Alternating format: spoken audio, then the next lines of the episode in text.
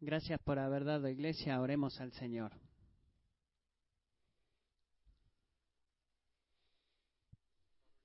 Padre en los cielos, tú nos dices que eh, tú estás en medio de una colina y tú no fallas, eh, no, no te quedas sin recursos para cumplir tu misión. Así que Señor, esta mañana recordamos y traemos estos diezmos ofrendas a ti de que tú no estás detrás de nuestro dinero, sino detrás de nuestros corazones. Y mientras, eh, como hemos cantado recién, queremos darte nuestros corazones y tú a menudo sigues diciéndonos, bueno, dame tu dinero también. Señor, estamos de acuerdo contigo cuando decimos que somos, eh, no, perdón, escuché por la guitarra. Y esta mañana como familia de iglesia oramos que por estos diezmos y ofrendas, Padre, oramos de que tú los apartes, que tú los consagres al ministerio del Evangelio. Oro que cada sacrificio que este dinero represente para la gente en este cuarto sean ricamente recompensados por ti. Señor, que tú multipliques el dinero que has confiado en nosotros, que nos ayudes a ser este, mayordomos fieles y ayúdanos y guíanos a invertir este dinero a tu manera y no a la nuestra, para que a través de ellos Jesucristo sea conocido aquí, en este lugar y alrededor del mundo. Señor, te damos nuestras partes, te damos este dinero y oramos de que tú seas exaltado a través de todo esto. Señor, en esta mañana también quiero orar por otras iglesias de Sovereign Grace alrededor del país y del mundo.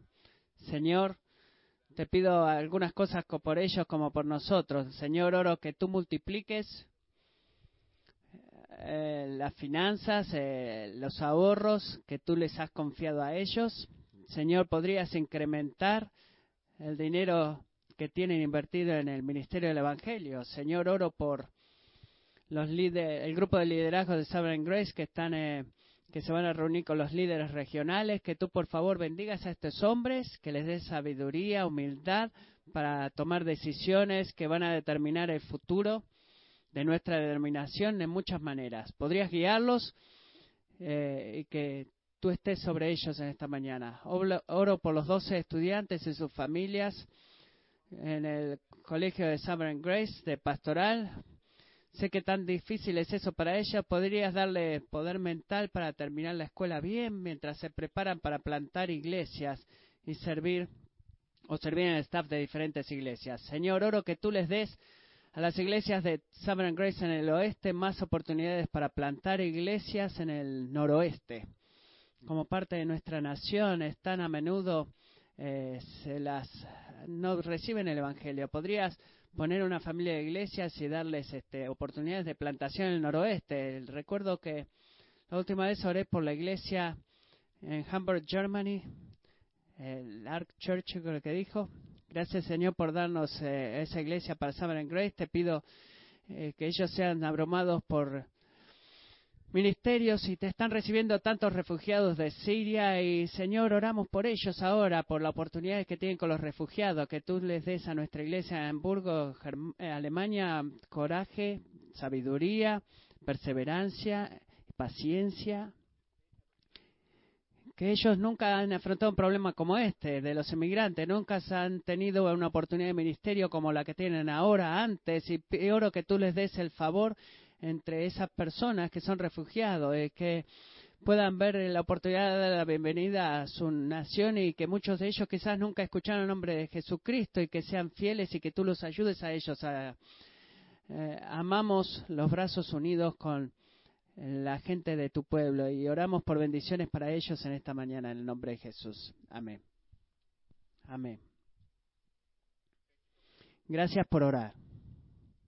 Gracias por orar, familia.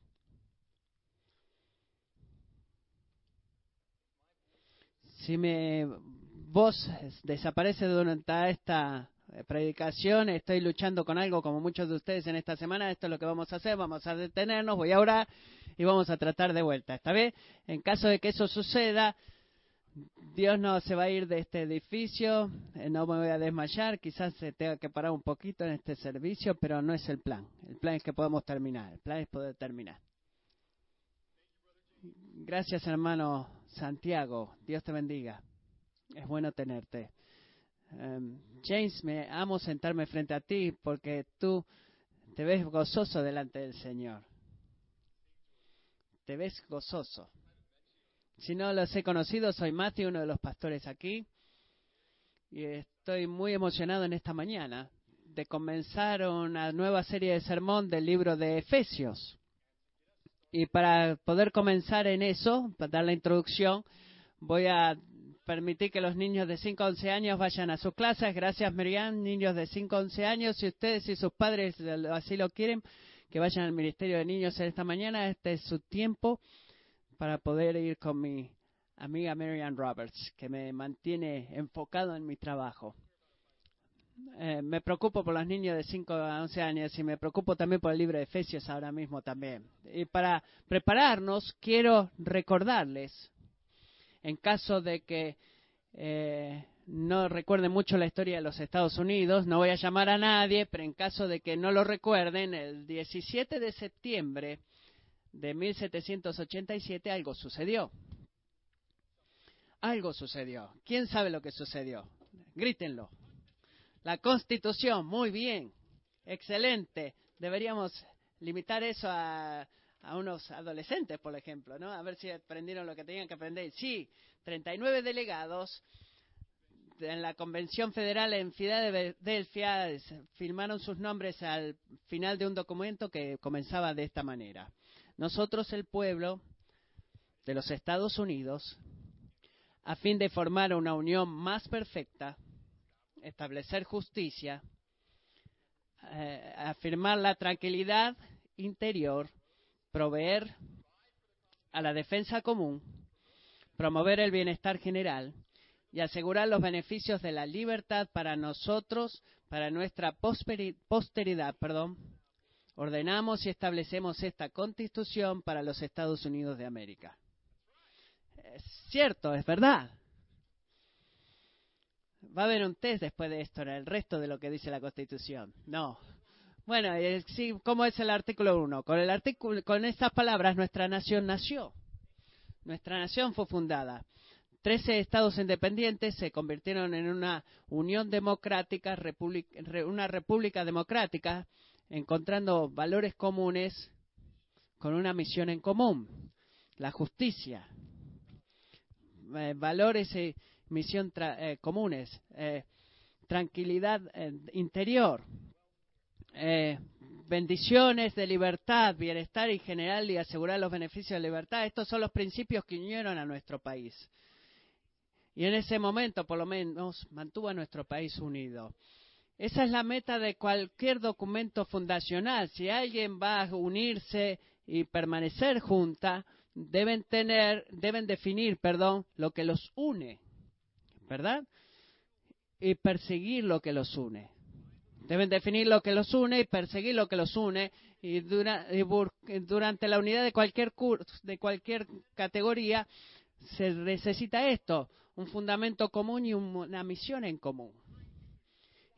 Y la unidad duradera requiere de esto, un fundamento y una unión. Y esto no es solamente verdad en nuestro país, a propósito, sino que es verdad en la iglesia también. Buscar la unidad requiere un fundamento común y una misión en común. Déjenme hacerles una pregunta. ¿Por qué ustedes están aquí? ¿Por qué están aquí? Quizás alguna alguien los sale despertado, y le dijo, pónganse su ropa, están llegando tarde. vayan a la iglesia o ve a la iglesia. Quizás tuviste una semana difícil y estás buscando por una, un avivamiento emocional de alguna forma. Quizás este, estás sirviendo como voluntario en un equipo y no quieres defraudar a tu equipo. Quizás vienes los domingos a la mañana o has venido por los últimos 25 años y es un hábito para ti. O quizás sabes que deberías ir a la iglesia en algún lado, así que es más fácil venir acá que ir a otra iglesia. Quizás no sabes por qué estás aquí. Eh, si tienes verdaderamente, quizás estás aquí, pero no estás aquí, tu mente no está aquí. Bueno, no debe sorprendernos de que eh, no debe sorprenderle que yo no creo lo suficiente en todas esas cosas, de que nos ha unido y nos mantiene juntos, esas excusas que les ha dado recién. Sea que hablemos en cinco meses de acá en adelante o quince años en adelante, en algún punto de nuestra historia, Kingsway, creo que el tiempo es correcto para responder todas esas preguntas importantes de por qué estamos aquí. Volviendo a la palabra de Dios, lo vamos a encontrar la respuesta examinando quizás por la primera vez en tu vida, la sustancia de nuestro fundamento como iglesia y la, esencia, perdón, de nuestra misión como iglesia. Porque esta es la verdad. Dios nos ha dado un fundamento común. ¿Verdad? Dios nos ha dado un una misión en común. Los desafíos en la mesa no son de que si tenemos esas cosas, sino que si sabemos lo que nos une y estamos dispuestos a perseguir lo que nos une sin detenernos. Ese es el desafío. Y ese, es por, y ese es el por qué estoy emocionado de pasar los próximos siete meses estudiando el libro de Efesios. Y en muchas formas, Efesios es para nosotros como iglesia lo que la Constitución es para nuestro país. Es un documento fundamental. Eh, en muchos lugares en las escrituras donde el Señor nos dice dónde nuestro fundamento está, dónde nuestra misión está, pero no creo que haya otro lugar en la escritura que, que tan claramente para la iglesia, por lo menos, cuando se requiere responder la respuesta de por qué estamos aquí. Efesios hace eso para la iglesia. Es un libro glorioso, es un libro profundo y nos abre muchas de las profundidades, profundas verdades de la, de la fe cristiana, perdón, y nos permite verlo una y otra vez y otra vez algunos puntos de esto. Y voy a tratar de eh, penetrar esto en nosotros, nuestro interior por siete meses, porque por siete meses vas a vomitar esto porque nos olvidamos, y ese es el punto de Efesios, que no nos olvidemos, la unidad en Cristo es el fundamento de la iglesia y la misión de la iglesia. La unidad en Cristo es el fundamento y la misión de la iglesia. Ese es el punto de Efesios. Esa es la respuesta de Pablo a la pregunta de por qué estamos aquí. Ahora, la verdad de que ese es es la respuesta del apóstol Pablo, no solamente la respuesta de Matthew Williams. Es notoria. Así que miremos en Efesios, si tienen una Biblia con ustedes, versículo 1. Si no, lo leo, está bien. No busquen su eh, teléfono Eh, si tienen Biblia está bien, si no, no importa. Lo pueden ver en sus teléfonos, pero si vienen la semana que viene, traigan una Biblia. Traigan una Biblia, por favor. Versículo 1. Pablo, apóstol de Cristo Jesús, por, voluntad, por la voluntad de Dios. Y ahí paramos. Déjenme advertirles esto. Si alguna vez están leyendo su Biblia y ven algo como eso, Pablo, apóstol de Cristo Jesús, por la voluntad de Dios. Y cosas vienen después de eso. Bueno, deben prestar atención. Deben prestar atención. ¿Por qué digo eso? ¿Por qué digo eso? Porque Dios está por hablar algo a tu corazón. Él lo está por hacer. Bueno, Matthew, ¿cómo puedes decir eso? Quizás te preguntas. Bueno, si este libro es una carta escrita por Pablo, ¿Cómo es eso de que Dios está hablando?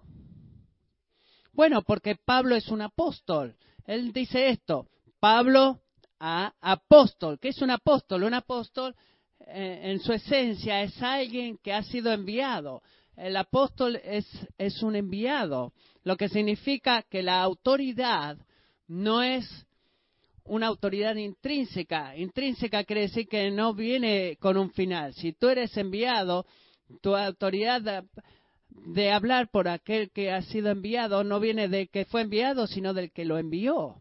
Así que cuando Pablo dice Pablo, apóstol, tú y yo deberíamos inmediatamente pensar, bueno, Pablo, el enviado,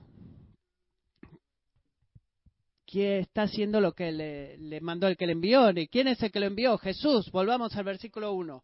Pablo, apóstol de Cristo Jesús, por la voluntad de Dios. Jesús es aquel que envió a Pablo. Pablo no se levantó una mañana y dijo, ¿saben qué? Estoy cansado de ser eh, un cristiano de baja categoría. Quiero convertirme en un apóstol. Miren. No, no. Eh, es al contrario. Pablo, ¿qué sucedió con Pablo? Pablo es un judío, está en camino a Damasco y adivinen qué estaba tratando de hacer. Estaba tratando de ir a matar cristianos. Y en su camino a Damasco, Dios intervino. Dios intervino.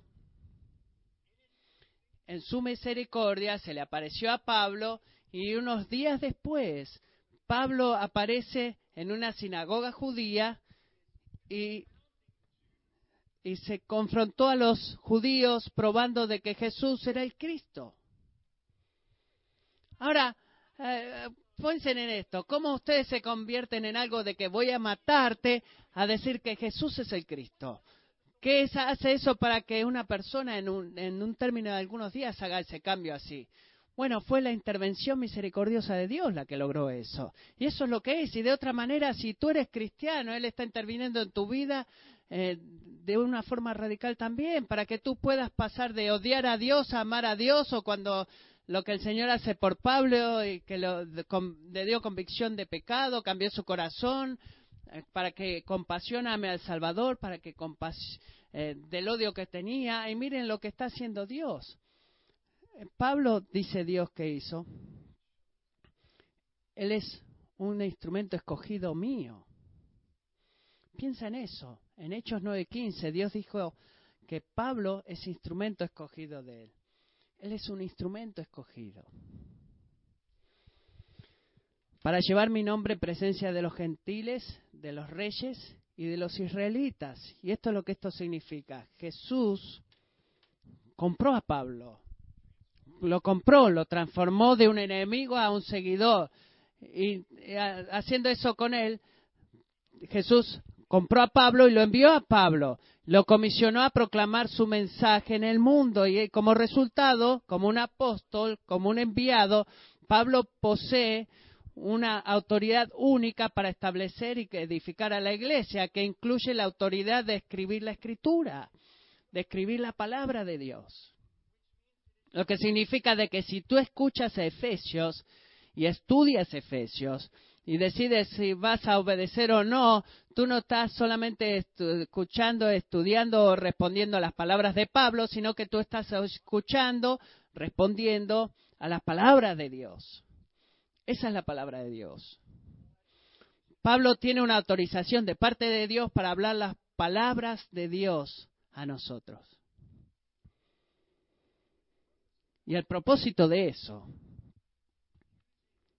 de usar a un hombre para hablar, la palabra un hombre para hablar, perdón, es un propósito que Juan Calvino lo describe de esta forma. Escuchen de esta forma. El, el propósito de hablar a través de Pablo, un hombre, es que no debemos estimar la palabra de Dios de acuerdo al valor de aquellos que nos la traen.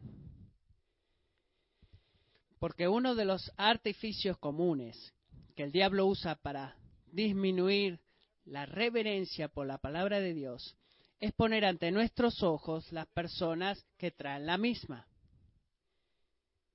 Ahora bien, es cierto que somos vasos frágiles y de ningún valor. Sí, sin más valor que las ollas rotas que hay en los que Dios ha ordenado para ser los ministros de su palabra. Pero el tesoro es que es inestimablemente el más grande de todos los tiempos. Quiero desafiarte a hacer algo mientras estudiemos Efesios. No te sientes acá los domingos, principalmente criticando al que predique. Voy a hacer mucha predicación de Efesios, no voy a ser el único, pero no te sientes ahí principalmente pensando eh, ¿qué pienso acerca de lo que este hombre está diciendo o predicando? Escucha y busca el tesoro. Escucha por el tesoro, porque Dios no se preocupa en el que esté predicando aquí, sino que la palabra de Dios se va a ser predicada, eh, leída, perdón. Y cuando la palabra de Dios es leída, Dios habla y debemos confiar y obedecer. Así que, cuando estudiemos Efesios, si alguien viene a leer la escritura antes del sermón, no hagas esto. No trates a ese momento, cuando la palabra de Dios es leída antes del sermón, como una preparación o un calentamiento o una introducción al hombre que va a hablar. No, trata la lectura pública de la escritura por lo que es la proclamación de la palabra de Dios. Eso no es un atento, eh, atentar de mi parte en poner a este libro como un ídolo, creo que dijo, perdón, eh, o que no es un punto de lanzamiento para los pensamientos del predicador, no, sino que es Dios hablando, una carta del Señor para nosotros. Miremos de vuelta al versículo 1. Algo más que quiero que notemos. Habla de Pablo, lo que significa para el libro. Miren que en el versículo 1 que la palabra de Dios en esta carta no ha sido escrita a quien corresponda. No es una carta de negocios, es una carta escrita a un grupo específico de personas, a los santos que están en Éfeso y que son fieles en Cristo Jesús. Efesios en el primer siglo, eh, muchos de ustedes deberían saberlo, era la capital de la provincia de Roma de, Asia tenía una población de 200 a 250 mil habitantes, lo que para ese momento era grandísima. Eso quiere decir que Efesios estaba atrás de Roma y, en Atenas en la importancia del imperio romano. Y durante su viaje misionero, Pablo invirtió más de dos años predicando el Evangelio en Efesios.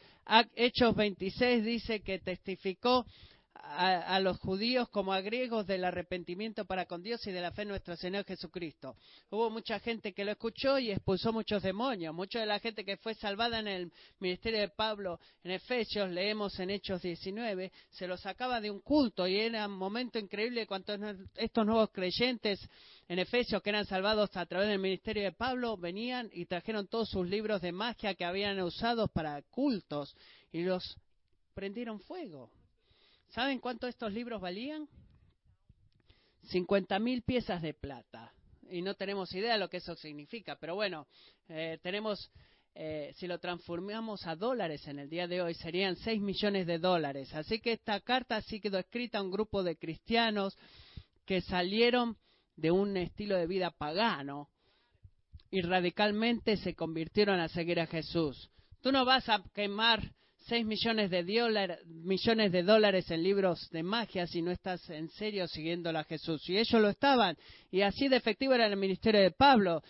Eh, eh, Hechos dice que así crecía poderosamente y prevalecía la palabra del Señor, Hechos 19 20. Pero ahora Pablo está en prisión unos años después y, habla este, y escribe esta carta a la iglesia de Efesios, específicamente a los santos y a aquellos que han sido fieles en Cristo Jesús. Así que piensen en esto. En el Nuevo Testamento, un santo es simplemente otra palabra para un cristiano. Un cristiano.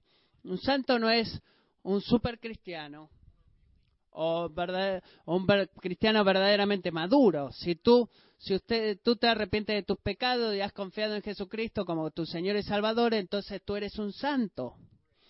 Tú eres un santo, eh, cada uno de ustedes, no en el sentido de que tú y yo, en el momento que somos salvos, e inmediatamente nos convertimos en esta gente santa, sin pecado, no. En el momento que tú eres salvo, y a partir de ese momento Dios te ha apartado para ser santo como Él es santo. Él literalmente te ha levantado y te ha concentrado, te ha puesto aparte y tú tienes un nuevo propósito. Tú eres un apartado, tú eres un santo, tú eres un santo, ve ahora y sé santo porque yo te, he separado para ese propósito. Es el propósito de ser santo y es lo que significa ser santo. Santo es aquel que es separado, apartado, lo que significa cristiano. Que en los próximos seis o siete meses va a haber diferentes puntos en los cuales tú te vas a sentir que tú eres un fracaso. ¿Sabes lo que Dios te va a decir en ese momento? Tú eres un santo. Tú eres un santo. Va a haber puntos en los próximos seis, siete meses donde te vas a sentir eh, como que estás eh, como un pequeño cristiano, un cristiano que dice, bueno, está al final de la soga, no sé si voy a poder seguir sosteniéndome de esta vida cristiana, me voy a dejar ir, pero no. Si tú eres cristiano, tú eres un santo, tú eres un apartado. El mayor, la mayor lucha con el pecado no puede deshacer tu dignidad como uno que ha sido apartado para ser santo a los ojos de Dios. Tú eres santo, tú eres un apartado, así como aquellos en Efesios. Pero ¿cómo eso sucede? Bueno, ¿cómo sucedió para ellos? ¿Cómo sucede para nosotros? ¿Te conviertes un santo, un apartado, siendo a la iglesia? Eh, ¿Vas a ser siendo una mejor persona como el Papa, por ejemplo? No, no. No, tú te conviertes en un santo al creer en Jesucristo. Vinemos de vuelta al versículo 1. Cuando Pablo dice a los santos que están en Éfeso y que son fieles, él está diciendo que los que los ha apartado como el pueblo de Dios es la presencia de fe en Dios. Es lo que te aparta. Fe en Dios. Pero noten, por favor noten, que no solamente fe en general. Hay mucha gente alrededor nuestro, incluso gente en este cuarto, que tienen una eh, creencia general de que eh, la vida espiritual es de alguna forma real o que Dios está ahí en alguna forma y eso se llama fe, ¿verdad? Tú eres una persona de fe. Y esa no es así no es como Pablo está usando esta palabra, porque no es solamente fe en una genérica noción de una eh, ente espiritual, sino que es fe en la persona de Jesucristo. Aquellos que tienen fe en Jesucristo, aquellos que han localizado su fe o dirigido su fe no en una idea espiritual genérica, sino en la persona del Hijo de Dios, Cristo Jesús. Confiar en Él te hace un santo. Liberarte de tu, de tu culpa y el poder de hacerte santo. Como Peter Bryan dice, para ser fiel en Jesucristo, el haber sido traído en en un compañerismo vivo con Él. Es una relación única, orgánica. Tú estás espiritualmente incorporado en Cristo, en Cristo, en Cristo, en Cristo. Todo en Cristo la frase que Pablo usa una y otra vez en este libro para describir la identidad de los efesios. Así que cristiano, cuando tú te levantas en la mañana y empiezas a pensar, no sé quién soy o por qué estoy aquí, bueno, Efesios te toma de la chamarra y te dice, ¿sabes quién eres tú? Tú eres en Cristo, tú estás en Cristo. El elemento más esencial de tu identidad, si tú eres un creyente, es eso, de que tú estás en Cristo. Para creer en Jesús es eh, unirte a Jesús. Pablo, un apóstol de Cristo que por la voluntad de Dios, a los santos que están en Efeso y que son fieles en Cristo Jesús. Tú detectas un tema, Pablo, el apóstol de Cristo Jesús, por la voluntad de Dios, a los santos que están en Éfeso y que son fieles en Cristo Jesús. Ahora, habla despacio. Los Efesios no se les escribió por primera vez, eh, no se les escribió para todos, porque la mayoría no podían escribir, eh, leer, perdón, tenían que escuchar, tenían que oírla a la palabra. Pablo escribió esta carta con la intención de que sea leída en voz alta. Y es por eso que esta manera quiero hacer algo un poco diferente. Algo diferente. Quiero que brevemente cantemos un himno, que es verdaderamente una oración, eh, pidiéndole a Dios que hable a nosotros a través de esta carta. Y luego voy a leer los primeros versículos en griego, porque ese es el lenguaje que Dios eh, Pablo había escrito este libro y era la forma en la que se había escuchado. No es para mandarme la parte, sino para que ustedes escuchen cómo se oía originalmente. Y luego tres de nuestros miembros se van a unir a mí y vamos a leer el libro entero de Efesios. Vas a tomar un poquito menos de 20 minutos y hacemos eso de vuelta, no solo para ser, no para ser diferentes, perdón, sino porque así era como los oyentes originales lo hubieran escuchado. eh, si estaban sentados, lo hubieran escuchado de la forma que lo voy a leer al principio. Mientras este libro es leído, quiero motivarte a hacer algo. No lo voy a proyectar detrás mío. No quiero, yo quiero que tú mires tu Biblia. Por favor, no me quiten de contexto. No miren tu Biblia. Solo escucha. No, no mires tu teléfono inteligente. Solo escucha. No leas tu Biblia. ¿Ok? Así que vamos a cantar este himno, vamos a, orar al Señor esta canción y luego el libro de Efesios va a ser leído y voy a terminar apuntando uno dos, o dos de los temas principales de este libro. Por favor, pónganse de pies y canten al Señor. Y dice las primeras líneas, escuchen esta palabra. Dice, es una gran oración para Dios en todo este estudio. Habla, oh Señor, mientras venimos a ti a recibir el alimento de tu santa palabra. Toma tu verdad, plántala profundamente en nosotros, fórmanos y moldéanos como tú quieres, que la luz de Cristo sea vista hoy en nuestros actos de amor y nuestras obras de fe. Habla, oh Señor, y cumple en nosotros todos tus propósitos para tu gloria.